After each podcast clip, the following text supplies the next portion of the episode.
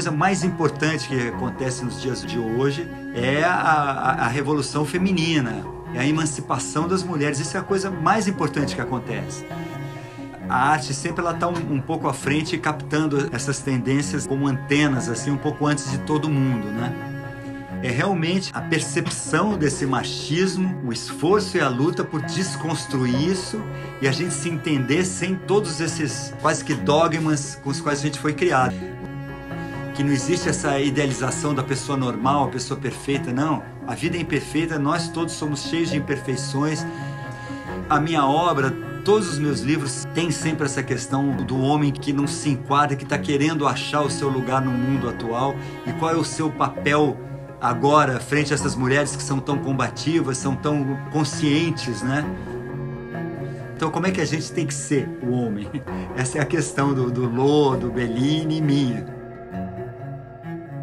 Olá, eu sou Paulo Azevedo e seja muito bem-vindo, bem-vinda, bem-vinde ao Alma Masculina, para você que nos acompanha, sabe que conto com a parceria de Conrado Góes, Glaura Santos e Vitor Vieira. E hoje continuamos com a conversa com o músico e escritor Tony Belotto nessa segunda parte do episódio 46. E existem no mínimo três maneiras de você ajudar o A Masculina. Siga e dê cinco estrelas no nosso perfil no Spotify ou no seu agregador preferido e deixe seu comentário. Você pode ainda indicar uma das conversas anteriores que trazem visões diversas das masculinidades para alguém próximo de você. E para ajudar a manter o Alma Masculina no ar, participe da nossa campanha de financiamento coletivo, que traz sorteios e benefícios exclusivos para os nossos apoiadores. E também acompanhe as dicas nas nossas redes sociais, Facebook barra Podcast, no Twitter e no Instagram, Almasculina, e se inscreva no nosso canal no YouTube e leve a Masculina para mais gente.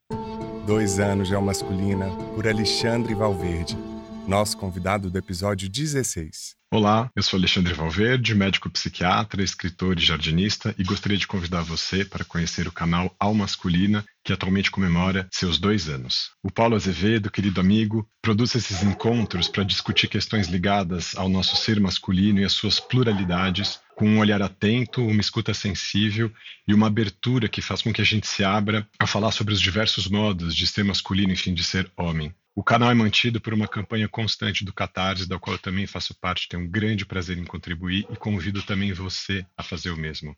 Precisamos manter espaços que deem visibilidade às nossas diversidades, às complexidades da nossa existência e aos muitos modos de sermos quem somos, podermos existir e estar no mundo. E é muito importante esse trabalho que ele faz, porque ele traz à tona o pensamento de diversas personalidades, mais conhecidas, menos conhecidas, mais mediatizadas, menos mediatizadas. E eu acredito que essa pluralidade, essa diversidade, esse mosaico, essa miríade de pensamentos, de falas, de lugares, é o que faz do canal Masculina ter a força que ele tem. Então eu convido você para conhecê-lo e um grande abraço.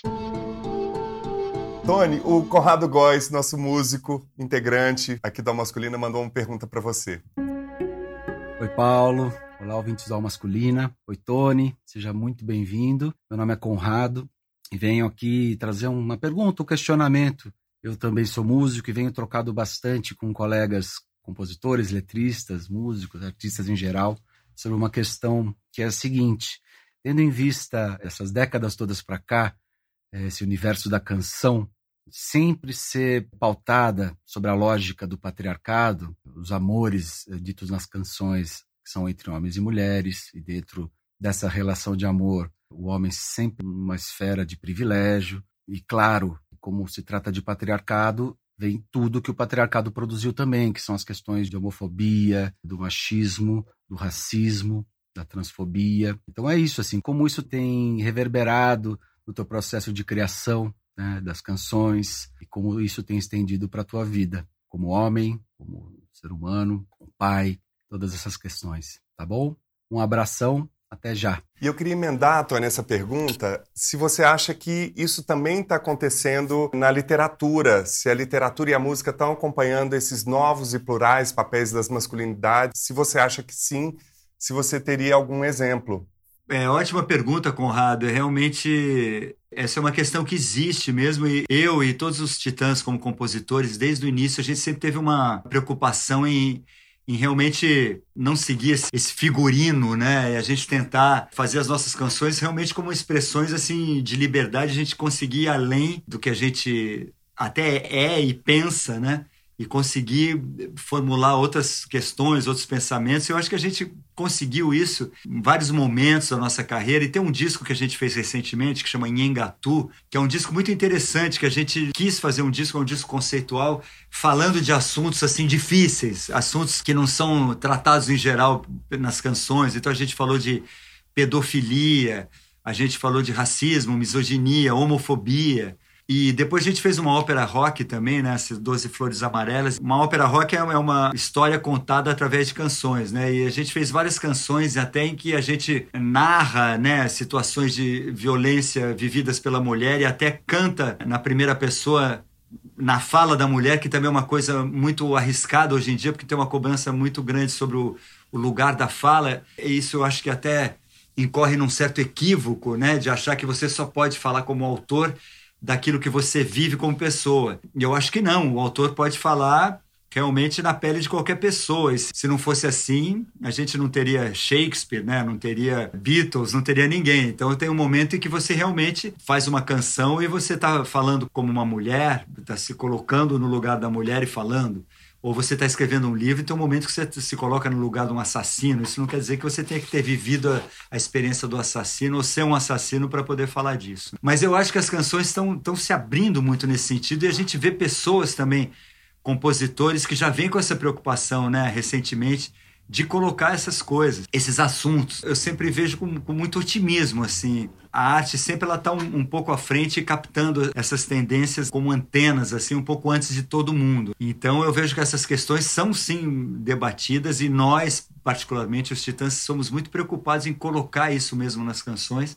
que é uma das coisas que move a gente, eu acho, essa sintonia com o mundo que, que a gente está vivendo, com o mundo que está acontecendo aí em volta da gente, né? Mesmo quando você lê grandes autores, por exemplo, eu estava relendo acho que foi Guerra e Paz, do Tolstói. Tolstói é um autor russo, né, do fim do século XIX, início do século XX. E ele é talvez o maior romancista de todos os tempos. Ele escreveu Ana Karenina, né? Você pode chamar até de um, de um romance proto-feminista, porque ele coloca a mulher como protagonista, uma mulher casada que resolve viver um romance extraconjugal e tudo que ela sofre em consequência disso. Mas você vê que ele, como um escritor ali do fim do século XIX, ele tem uma certa misoginia introjetada que é muito difícil ele se livrar. Você vendo mesmo autores do século XX, você vê isso. Quer dizer, é um, é um desafio mesmo você conseguir falar dessas coisas e, e, conseguir fazer uma obra que seja isenta dos próprios preconceitos que você traz arraigados por uma questão cultural ou de criação. É um, é um desafio constante. Desde que o Marcelino Freire passou por aqui, ele me fez uma provocação que eu nunca vou esquecer na vida, que serve para muitas outras áreas da vida, para além da literatura, que ele falou Dá uma olhada na sua estante, vê se tem autores trans, autores né, de povos originários, negros, periféricos. Vê se você compra só da mesma editora. Quem está pautando seu pensamento? A provocação dele é essa. É, eu digo até que se eu olhar na minha estante, já olhei várias vezes pensando nisso, você vai encontrar pouquíssimos livros escritos por mulheres já, que é algo que eu venho reparando ao longo do tempo. Uma vez eu estava numa uma feira literária e de repente quando me pediram para dar alguns exemplos de livros que eu amava, que eu gostava, eu fui vendo que eu fui falando e só havia autores homens. Até teve uma pessoa que me perguntou, mas não tem mulher aí nesses livros que você gosta? E eu, eu, eu tive que admitir que tinha lido muito menos livros escritos por mulheres do que por homens mas não por uma questão de machismo, até porque o que era oferecido já pelo preconceito e pela opressão, até hoje, muito menos livros de mulheres do que de homens. Agora isso já está mudando. Já poderia falar de algumas escritoras que eu gosto. E na música a mesma coisa, quando eu estava falando do rock ali para você. Então, os primeiros discos que me fizeram a cabeça, que eu lembro, no Brasil a gente tem a Rita Lee, né? Mas assim, internacionais, eram Roberto Carlos no Brasil, aí Beatles, Stones, Led Zeppelin, The Who, Jimi Hendrix, homens, homens, homens. Então, a gente tem que procurar, e o Marcelino tem toda a razão. Você vai encontrar na minha estante muitos livros de negros. O James Baldwin, vários escritores.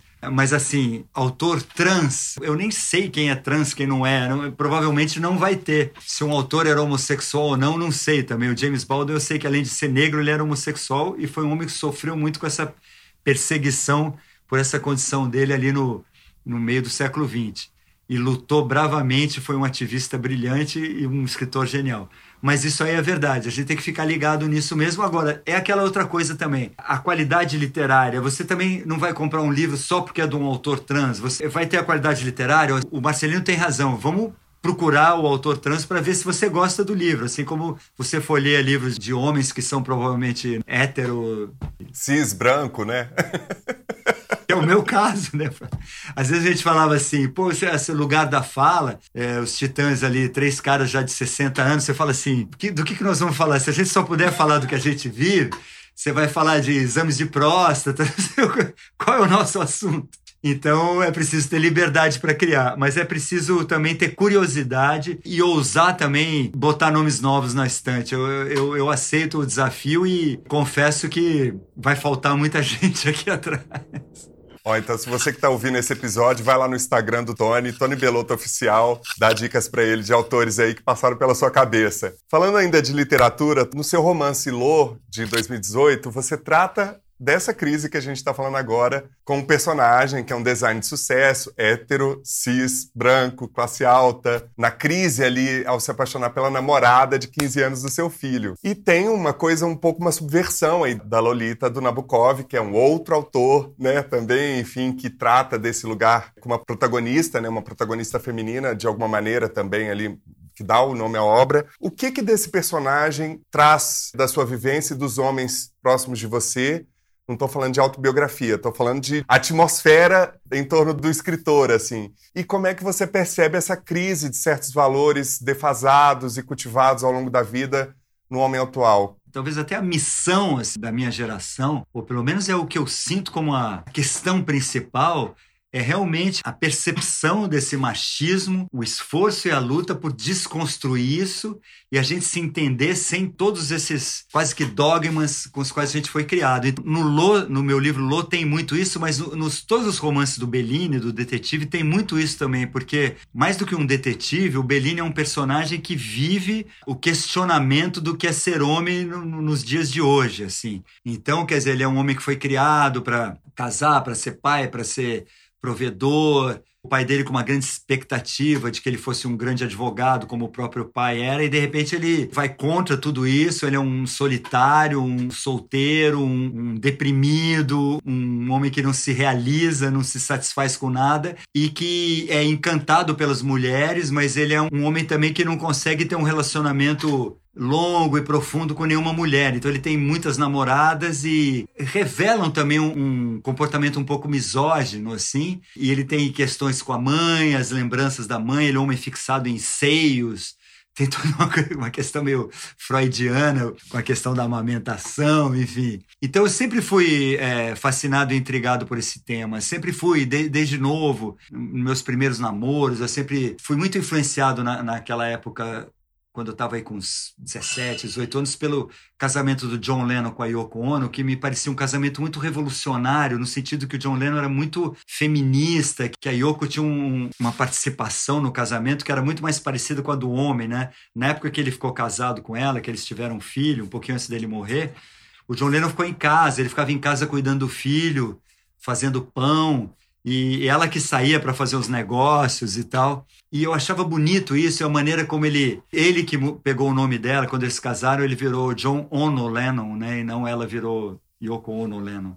E ele tinha uma coisa muito de exaltar o amor deles. Tinha uma coisa muito revolucionária nesse comportamento assim antitradicional, anticonservador, antimachista. Eu também lia muito o Fernando Gabeira, que naquela época estava voltando para o Brasil. Ele fez O Que é Esse Companheiro e o Crepúsculo do Macho, que era um livro que falava especificamente sobre essa questão do fim do machismo, da, da importância do feminismo. Isso me influenciou muito a vida inteira. E agora, quando a gente estava fazendo a ópera, a gente chamou como parceiros o Hugo Pozzolo, que é um diretor de teatro, e o Marcelo Rubens Paiva, um jornalista, escritor. E o Marcelo falava sempre assim, cara, a coisa mais importante que acontece nos dias de hoje é a, a, a revolução feminina, é a emancipação das mulheres. Isso é a coisa mais importante que acontece. E ele tem toda a razão, assim. A minha obra, todos os meus livros têm sempre essa questão do homem que não se enquadra, que está querendo achar o seu lugar no mundo atual e qual é o seu papel agora frente a essas mulheres que são tão combativas, são tão conscientes, né? E resistentes ao machismo, né? Então, como é que a gente tem que ser o homem? Essa é a questão do, do Lô, do Bellini e minha. E do próprio Dom, né, Tony? Porque eu tô pensando aqui, para mim o que mais chamou a atenção, que todo o sofrimento gerado ali por aquela trama entre o pai e o filho vem de uma reprodução inconsciente da violência, da dureza, né? Do, desse mundo machista, né? Do mundo das regras do homem ali. Esses grupos reproduzem muito isso. Os bandidos, tem toda uma, uma moral própria que é muito baseada nisso do respeito à, à regra do homem. Essa é uma história terrível, porque ela era uma história de homens, mas que, que revela toda essa fragilidade, como você fala, e esse quase que absurdo e essa violência das, das regras e das normas machistas, né? E o efeito cascata em todo mundo que está ao redor, né? Na mãe que se vê tendo que vender o apartamento, na irmã que chega uma hora que fala até aqui, porque a minha vida toda foi em função disso, é muito forte. A partir deste mês, queremos celebrar com você, nosso ouvinte, o segundo ano do Alma Masculina. Quando começamos, não imaginávamos chegar tão longe e você faz parte dessa história. Até aqui, foram dezenas de conversas com pessoas de diversas áreas que compartilharam de dentro para fora suas vivências e visões sobre as masculinidades. Todo esse trabalho e dedicação tem uma só razão: chegar até você para que possamos juntos, juntas e juntos, gerar ideias e reflexões para encontros mais viáveis para todo mundo. E para celebrar essa conquista, gostaríamos de contar com a sua participação nos envie um vídeo ou áudio por meio das nossas redes sociais ou site, comentando a importância de abordar as masculinidades, citar seu episódio preferido, de que maneira uma masculina tem contribuído na sua percepção das masculinidades, enfim, convide os ouvintes a fazer parte desse espaço de resistência afetiva na podosfera. E para que possamos seguir firmes e juntos nessa jornada, nos ajude a manter o projeto por meio da nossa campanha de financiamento coletivo – Acesse www.catarse.me barra Almasculina e saiba mais. Dois anos de Almasculina por Cristina Montenegro, nossa convidada da Live 1.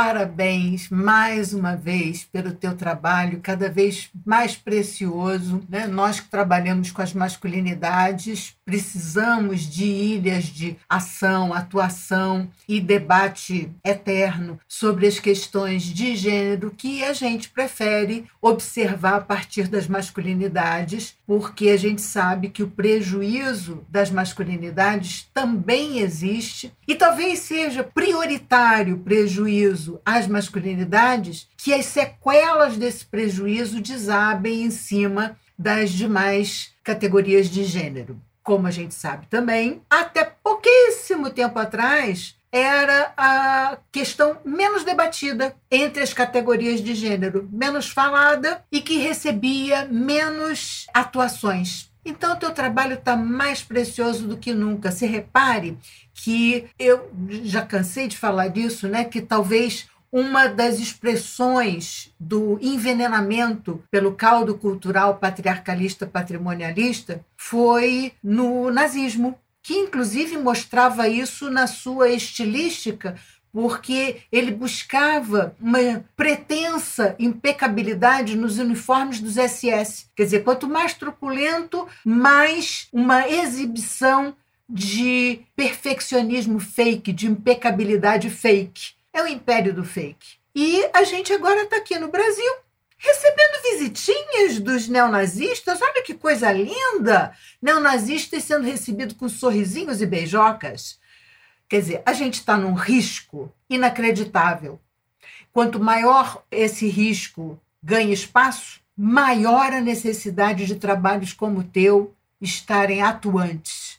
Vamos em frente, meu amigo. Vamos em frente. Nós vamos resistir bravamente. Tamo junto, hein? Parabéns, divirta-se, celebre e vamos em frente com o trabalho, que esse trabalho é primordial. Aspas. Fingir que não estamos magoados é optar por ficarmos aprisionados pela emoção sombria que vivemos, ao passo que reconhecer a emoção e encontrar uma forma de atravessá-la é escolher a liberdade. É sedutor achar que não falar sobre a nossa dor É a maneira mais segura de impedir que ela nos defina, mas essa negação acaba dominando nossa vida. A ideia de que o que nos adoece são nossos segredos é mais do que reconhecer, e não integrar nossas histórias afeta não apenas nossa saúde emocional, mas também nosso bem-estar físico. Não creio que possamos aprender muito sobre nós mesmos, nossos relacionamentos ou mundo sem reconhecer as emoções e cultivar a curiosidade a respeito delas. Por sorte, não precisamos acertar de primeira para encontrar o caminho. Trazer nossos sentidos à luz já é suficiente. Precisamos apenas ser francos e curiosos. O oposto de reconhecer o que estamos sentindo é rejeitar nossas emoções. O oposto de ter curiosidade a respeito delas é se desligar. Quando rejeitamos nossa história e nos desligamos das emoções difíceis, elas não vão embora. Ao contrário, apoderam-se de nós e passam a nos definir. O que devemos confrontar somos nós mesmos. A parte mais difícil de nossas histórias muitas vezes consiste no que levamos para elas, no que inventamos sobre quem somos e como os outros nos veem. Sim, talvez tenhamos perdido um emprego ou enfiado os pés pelas mãos num projeto, mas o que torna a história tão dolorosa é o que dizemos a nós mesmos sobre o nosso valor. Assumir nossas histórias significa fazer um ajuste de contas com nossos sentimentos e descobrir nossas emoções sombrias, medo, raiva, agressividade, vergonha e culpa. Não é fácil, mas a alternativa, negar nossas histórias e nos desligarmos da emoção, significa optar por permanecer a vida inteira no escuro. Quando decidimos reconhecer nossa própria história e viver segundo nossa verdade, levamos nossa luz às trevas. Livro Mais Forte do que Nunca, de Brené Brown. Nesse trabalho da Brené Brown, que é uma importante pesquisadora sobre vergonha e vulnerabilidade, ela faz uma pergunta inevitável: e se todos nós levássemos rasteiras da vida, como certas pessoas conseguem enfrentar tantas adversidades e mesmo assim saímos mais fortes? Eu estou achando muito interessante esse livro, principalmente nesse momento de pandemia, né, em que o mundo levou uma rasteira, como diz o Ailton Krenak, levamos um tapinha da Gaia, da Mãe Natureza, para ver se a gente presta atenção e trabalha o cuidado com o todo e também com o nosso autocuidado. Porque se na primeira parte a gente começou falando das referências, das masculinidades, de relacionamentos longevos na carreira e, e no casamento, de alguma maneira traz essa segunda parte um pouco dessas emoções que a gente às vezes tem dificuldade de falar, né, Tony? E aí, numa entrevista do Bial, você comentou que chegou a se tratar da síndrome do pânico, o que aumentou muito na pandemia e você testou positivo o Covid ano passado. Como é que você cuida da sua saúde integral e lida com cuidado mesmo com o envelhecimento? Como é que é isso na sua rotina? Eu tive síndrome de pânico muito forte, crise de ansiedade, tratei, depois tomei remédio e muito... tocando no palco, subindo no palco, Tony. Isso que eu fiquei impressionado. É, mas a gente tem hora que tem que fazer as coisas. E depois eu parei de tomar remédio, fiquei ótimo, achei que nunca mais ia ter nada. E justamente agora, quando eu tive Covid, em dezembro, a minha Covid foi relativamente tranquila, não precisei ir para o hospital, nada, mas eh, logo depois eu comecei a sentir de novo esses sintomas de pânico e tal, que estão ligados à Covid, né? Acho que entre as sequelas, assim, que, que as pessoas que são mais comuns têm todos esses desequilíbrios emocionais de ansiedade, pânico e depressão e tal. E comecei até a tomar remédio de novo para me equilibrar de novo. O que eu sinto, e eu estava vendo agora as Olimpíadas, aquela atleta americana, né? A Simone, a Simone Biles, né? Biles ela abandonou várias provas em função da, da situação emocional e mental dela. Isso eu acho uma coisa também que a gente está evoluindo muito, porque esses problemas já estão sendo encarados com um olhar mais assim, de que isso é normal, isso acontece com todo mundo. Sem psicofobia, né? De que é coisa de maluco, fazer psicanálise, tomar remédio. Quando eu tive a primeira vez, que nem faz tanto tempo, mas assim, já faz uns 20 e tantos, 27 anos, 26 anos. Eu mesmo naquela época tinha um pouco desse preconceito assim, que quem tomava remédio para problemas emocionais, mentais, estava demonstrando uma certa fraqueza. É uma visão um pouco machista, assim. Não, vai tomar remédio, enfrenta é fraco, isso né? tal. É fraco. São ideias absurdas, porque é claro que você tem que se tratar quando você está sofrendo. As pessoas sofrem muito à toa, porque tem medo ou porque tem preconceito contra tratamento. Ou casos graves, as pessoas muitas vezes se matando porque não tiveram a, a tranquilidade, a coragem para se tratar. Então é muito importante se tratar. Desde que eu tive, claro, eu comecei a assumir um, atividades assim mais saudáveis, né, em relação a fazer exercícios, me alimentar bem. De uns anos para cá eu comecei a meditar também, que eu tenho achado muito legal, assim, tem me ajudado muito a passar por esse período da pandemia também, que fica todo mundo meio pirado, assim. Esse texto da, dessa autora fala sobre isso também, né, esse equilíbrio entre a pessoa da rua, a pessoa de casa e a pessoa do quarto. É muito importante você realmente se entender, aceitar todas as suas emoções, inclusive as negativas, e tratar tudo isso dentro de um âmbito de que, que tudo faz parte, né? De estar tá vivo, que não existe essa idealização da pessoa normal, a pessoa perfeita, não. A vida é imperfeita, nós todos somos cheios de imperfeições, de falhas, de fragilidades, temos que aceitá-las e aprender a lidar com elas. Você faz psicanálise? Faço psicanálise. Há quanto tempo, Tony? Olha, eu, eu fiz há muito tempo uma psicanálise junguiana, fiz por um tempo, daí parei.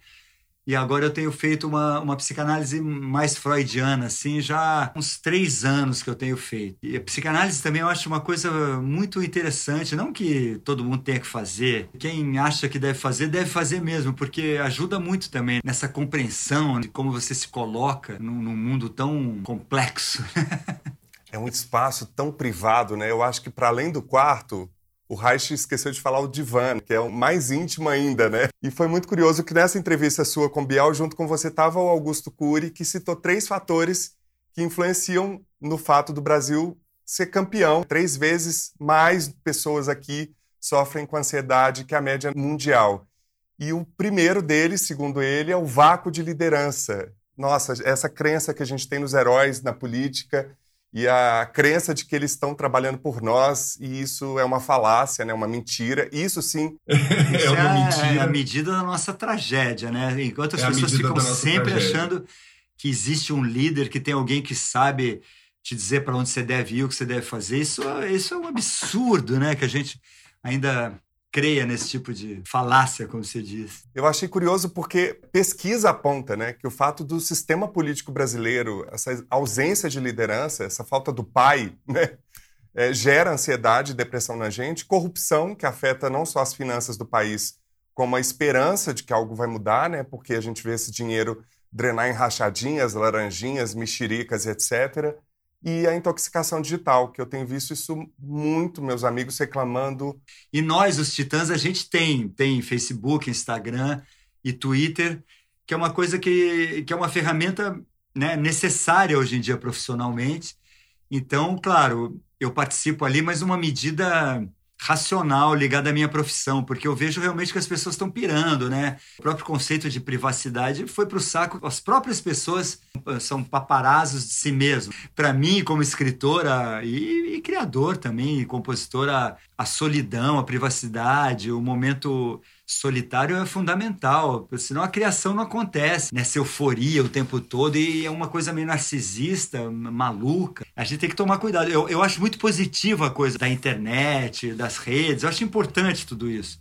Acho que ajudou muito a gente, ajuda a democratizar a informação, é perfeito. É, você vê que nesses países, nessas ditaduras, eles tentam impedir justamente essas redes e tudo isso. E tudo, porque as informações né? rolam. Eu acho que uma das coisas que nos garante hoje a resistir a um golpe, a poder dizer a gente vai conseguir defender a democracia, mesmo que haja uma, uma aventura louca dessa, são essas redes que a gente está conectado por uma coisa muito difícil de ser controlada, ainda bem. Mas há que se ter uma parcimônia, tudo é uma questão de equilíbrio, né? Porque vejo crianças, jovens enlouquecidos com essa questão de de internet de, e com problemas psíquicos que vêm dessa expectativa das pessoas né, te aprovarem ou um medo de ser criticado, enfim. Que a gente está no momento que a gente tem abordado, principalmente nessa segunda parte, falando desse momento em que a morte e a percepção da finitude está muito presente no nosso cotidiano. Mais de 550 mil mortos no país.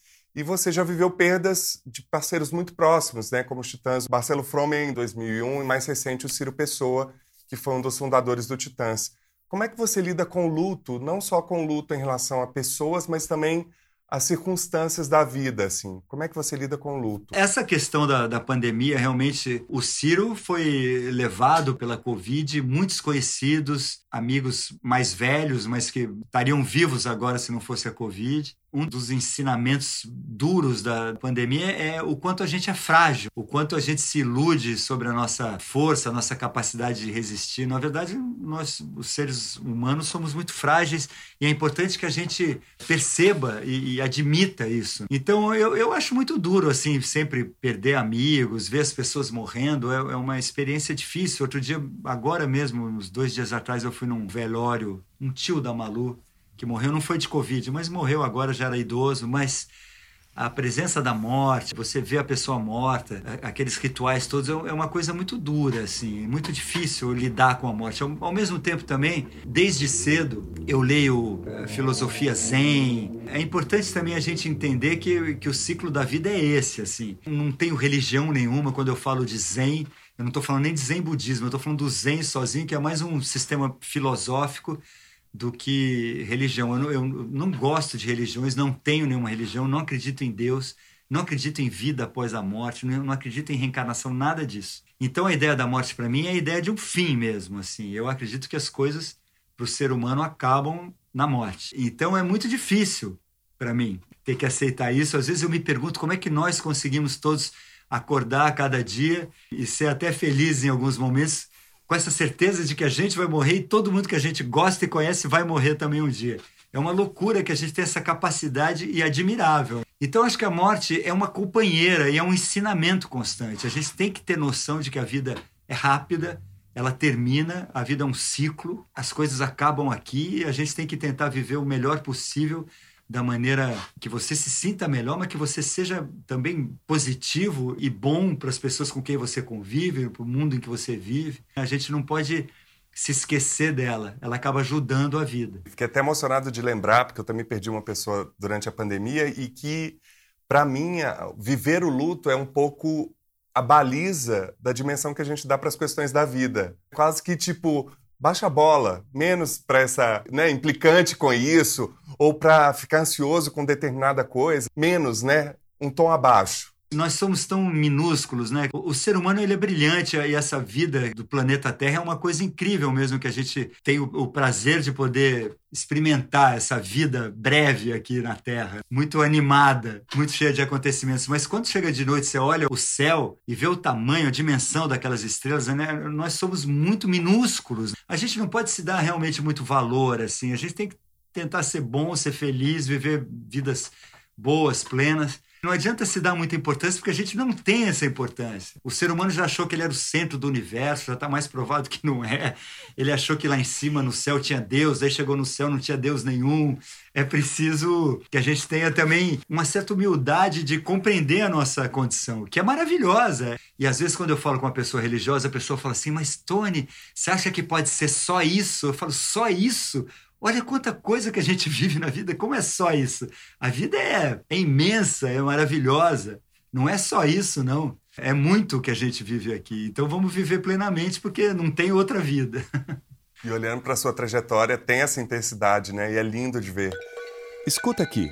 Tony, trouxe para gente dicas de livros, filmes, documentários, música, enfim, o que, que você está lendo, ouvindo, ou que passou pela sua cabeça? Um livro que eu tenho recomendado muito é, são os livros do James Baldwin, que é um escritor, vamos falar, um afro-americano do século XX. E é um escritor muito legal. A, a Companhia das Letras relançou a obra dele recentemente. Ele tem muitos livros de artigos mas tem romances muito legais e um desses romances que é o Quarto de Giovanni, eu recomendo, porque ele, ele escreveu um primeiro livro e fez muito sucesso como escritor negro, que tratava dessa questão racial e tal. E estava todo mundo esperando que no segundo romance ele fosse falar de novo dessa causa, por ser um homem negro e ele ia falar da questão do racismo nos Estados Unidos e ele fez um livro sobre dois homens que se amam, dois homossexuais e brancos. Então foi um choque. Ele além de negro era homossexual, mas ele queria ter o direito de falar do que ele bem entendesse, liberdade de fazer isso. Escreveu um livro brilhante que eu recomendo a todos. Já que a gente está no universo dos afro-americanos, um disco que eu sempre escuto, que eu acho que é um dos melhores músicas já feitas em todos os tempos, é o Kind of Blue do Miles Davis. É, dizem que roqueiro quando fica velho começa a ouvir jazz mas é. Eu recomendo em qualquer idade. E eu já ouvia Miles desde novo. Mas com o passar do tempo, realmente eu fui reconhecendo a grandeza dessa obra, desse disco dele, Kind of Blue. São várias músicas, todas instrumentais. É uma obra-prima, assim. Achei que você ia fazer um momento jabá, gente. Pode fazer, indicar Dom Livre, a série. É, não, tá bom. Então vamos falar da série. Eu não vou falar porque eu já falei no episódio 44. Eu vou deixar para você aí. Eu vou recomendar a série Dom, porque eu nem trabalhei na série. A série é baseada também no meu livro homônimo Dom, mas é uma série muito interessante, eu acho, porque ela trata da vida de um bandido, mas o ponto principal não é esse. O ponto principal é a relação entre um pai e um filho. E nesse ponto vira quase que uma tragédia grega, assim, porque é o pai tentando salvar o filho do destino do filho do qual ele não vai conseguir fugir.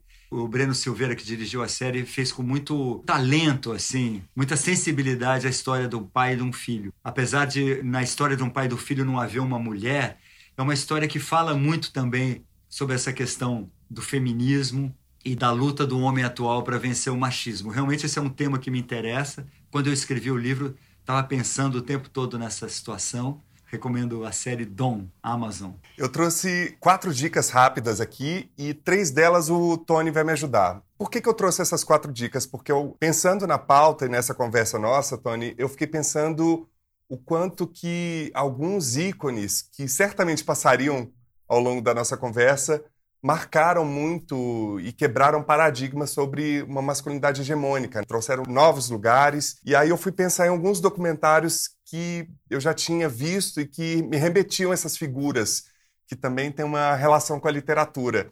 O primeiro é o documentário Titãs, A Vida Até Parece Uma Festa, de 2008, do Oscar Rodrigues Alves do Branco Melo. Tony, o que trata esse documentário? Esse documentário é genial, porque ele realmente é mostra a nossa carreira desde o começo, mas é uma visão de dentro, porque o Branco Melo sempre foi um visionário nesse sentido. Desde o começo da carreira, ele naquela época as câmeras de vídeo eram enormes, e ele levava aquele trambolho e ia filmando tudo que a gente estava fazendo, camarins, bastidores de programas de televisão. Daí ele ficou com um material muito rico e aí, junto com o Oscar, que é um diretor brilhante, um documentarista pô, sensacional, eu acho que é um documentário do que é uma, uma banda de rock, assim, muito por dentro. Então, acho que é muito interessante para qualquer um que faça música ou faça qualquer tipo de arte ou que se interesse por isso, ter uma revelação ali. É muito legal. E é muito interessante porque dessas 200 horas de material, o que a gente vê são os bastidores mesmo, né? Eu fiquei muito impressionado com a primeira apresentação de vocês, praticamente, o momento que é Azul ali, com o Simonal. E você vê ali um pouco do Brasil nesses 40 anos, né? Figuras icônicas, né? O Chacrinha. Tem um programa da Marília Gabriela que a gente vai fazer que o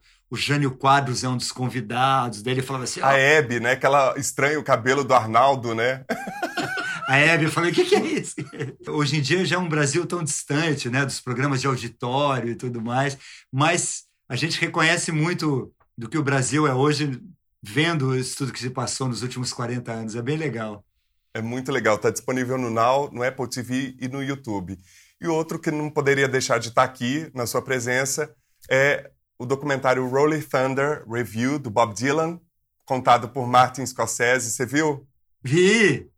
É sensacional, né? Conta como que eles fizeram uma jornada ali em 1975 com diversos artistas misturando teatro, música, tudo de uma forma muito autêntica, genuína, né? Você sabe que tem muita mentira ali, né? Porque o, o, Bob Dylan, ele sempre foi famoso por ser um grande inventor, tanto é que esse nome ele inventou, inclusive, ele chama Robert Zimmerman, né? Ele já se deu um nome artístico desde o começo, Bob Dylan, que ele juntava o Bob do Robert dele com o Dylan Thomas, que é um poeta, acho que irlandês, né? Que ele cita já numa homenagem no nome dele, artístico. Quando ele começou a fazer sucesso, ele falava que ele era filho de uma Índia, Cherokee, com não sei quem. Ele sempre inventou muitas histórias. Eu estou te falando isso porque não quero dar spoiler, mas tem uma atriz que aparece nesse documentário falando que ela era uma tiete, que ele deu em cima dela, e parece que aquilo foi uma invenção. Ela não é aquela.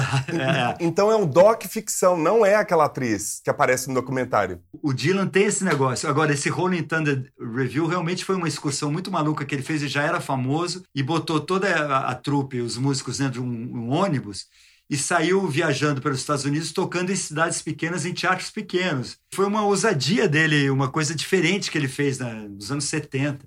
Inclusive o Sam Shepard, participava do Rolling Thunder Review, que o Sam Shepard é um escritor, além de ator, é um dos escritores que eu mais admiro, um dramaturgo americano. Um dramaturgo incrível. Sensacional. Então tem muita coisa ali que é mentira. E tem muita coisa que é verdade também, inclusive porque está documentado. Então é uma loucura. Maravilhoso. Um super documentário que está disponível na Netflix. E outro que é, para mim, fundamental para romper né, com todo o glam rock, as possibilidades criativas que ele teve nessa sua trajetória, que é o documentário David Bowie, A Conquista da Fama de 2019 que retrata imagens desse ícone, os primeiros anos da carreira, todas as dificuldades dele até a morte no palco do Zig Stardust em 1973, quando no auge da fama ele desiste disso. Enfim, é muito interessante porque a gente tem uma cultura, principalmente hoje em dia, muito pautada no resultado, na fama, no produto, e você conhecer um pouco o que, que impulsionou esse cara, o que, que moveu esse cara, e também toda a radicalidade para romper com determinados paradigmas, né? as roupas que ele usava, a maquiagem, os personagens que ele criava. É um outro inventor também, ele inventou esse nome também. Bowie, ele dizia que era o nome de uma marca de um canivete. E ele também teve vários personagens ao longo da vida. Foi um grande ator também. É um cara incrível. Você sabe que a gente abriu Muito. um show dele, os Titãs, na década de 80. Não sabia! É, foi muito legal. A gente abriu aqui no Rio, no, acho que na Praça da Apoteose, em São Paulo, ali no Ibirapuera. Foi muito legal. Esse documentário é incrível, tá lá no Globoplay. E por último, eu achei uma sincronicidade muito boa quando você fala da questão do início da pandemia da AIDS nos anos 80.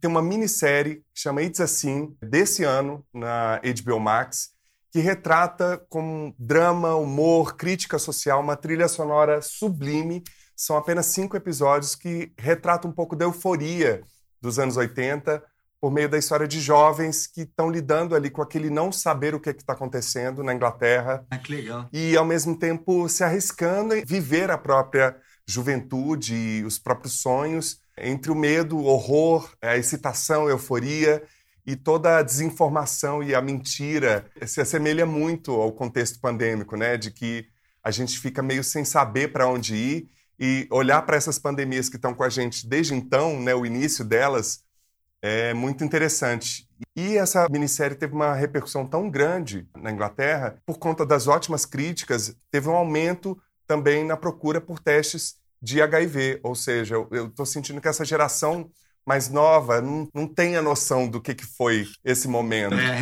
quando a AIDS surgiu, eu lembro que se falava de que aquilo ia. Dois terços da população gay, né? iam morrer. Exatamente. Foi muito desesperador. E você vê que até hoje é uma doença que não tem vacina, não tem uma cura. Está em fase de teste a vacina, né? É, mas isso já são trinta e tantos, quase 40 anos, né? 40 anos. 40 anos, até mais. A medicina foi encontrando formas de controlá-la e, e, a prevenção e tal. Mas é uma loucura, né? Na época que surgiu, realmente deu um pânico de que aquilo podia acabar com a humanidade, né? Uma loucura. Vale muito a pena ver, gente. Recomendo fortemente. Tony, não vou te perguntar como é que eu faço para te achar nas redes. Como é que eu faço para te achar? Você tem o meu WhatsApp. Gente, tem lá o Instagram, Tony Belotto Oficial. Vai lá mandar um direct pra é, ele. É o, é o Titãs Oficial. Tipo, Titãs Oficial. Eu frequento ali, é onde eu me manifesto ali nas redes. Ali dá para me achar. E espero que me achem agora. Já estão começando a surgir. Eu acho que nesse segundo semestre a gente começa a refazer alguns shows com medidas de cuidados, de protocolos, em alguns teatros sem a lotação completa tal. E espero o ano que vem a gente estar tá fazendo show novamente, que não estou aguentando mais esse isolamento. A gente também não. A gente vai de máscara, álcool gel, não tem problema. A gente vai. Com a vacina, estamos todos mais otimistas, né? Já tomei as duas doses, eu acho que agora a coisa está andando, apesar do desgoverno e de tudo isso. Eu acho que, graças à ciência, chegaremos lá. Quem você gostaria de indicar para ter essa conversa aqui e por quê? Ah, eu indicaria, sabe quem? Não sei se você já entrevistou ele, o Marcelo Rubens Paiva. O Marcelo é um cara muito legal, um cara que está muito por dentro dessa questão da masculinidade. Quer dizer, ele é um cara que já escreveu uma peça chamada E aí Comeu, que é uma desses dizeres machistas mais radicais, né? O cara sai com a menina e no dia seguinte os caras. E aí, comeu, né? Então ele tem uma visão muito crítica sobre essa questão e ele é muito atento, muito ativo.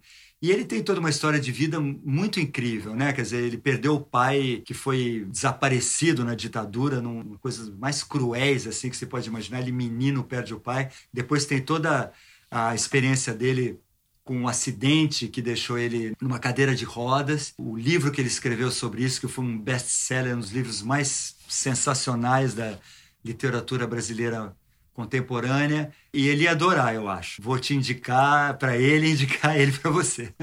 Maravilha. O esquema é apadrinhamento. Você já adiantou o esquema. Você já, já entendeu como é que é. É a rede do afeto, gente. Quem não entendeu que o esquema é colaboração nessa nova era, tá fora da rede. Eu quero te agradecer muito, agradecer ao Theo, agradecer a Mayara que me ajudou. Sempre tem que ter uma mulher realmente para fazer a coisa Sempre acontecer. Ela pra nos né? dar o suporte, né?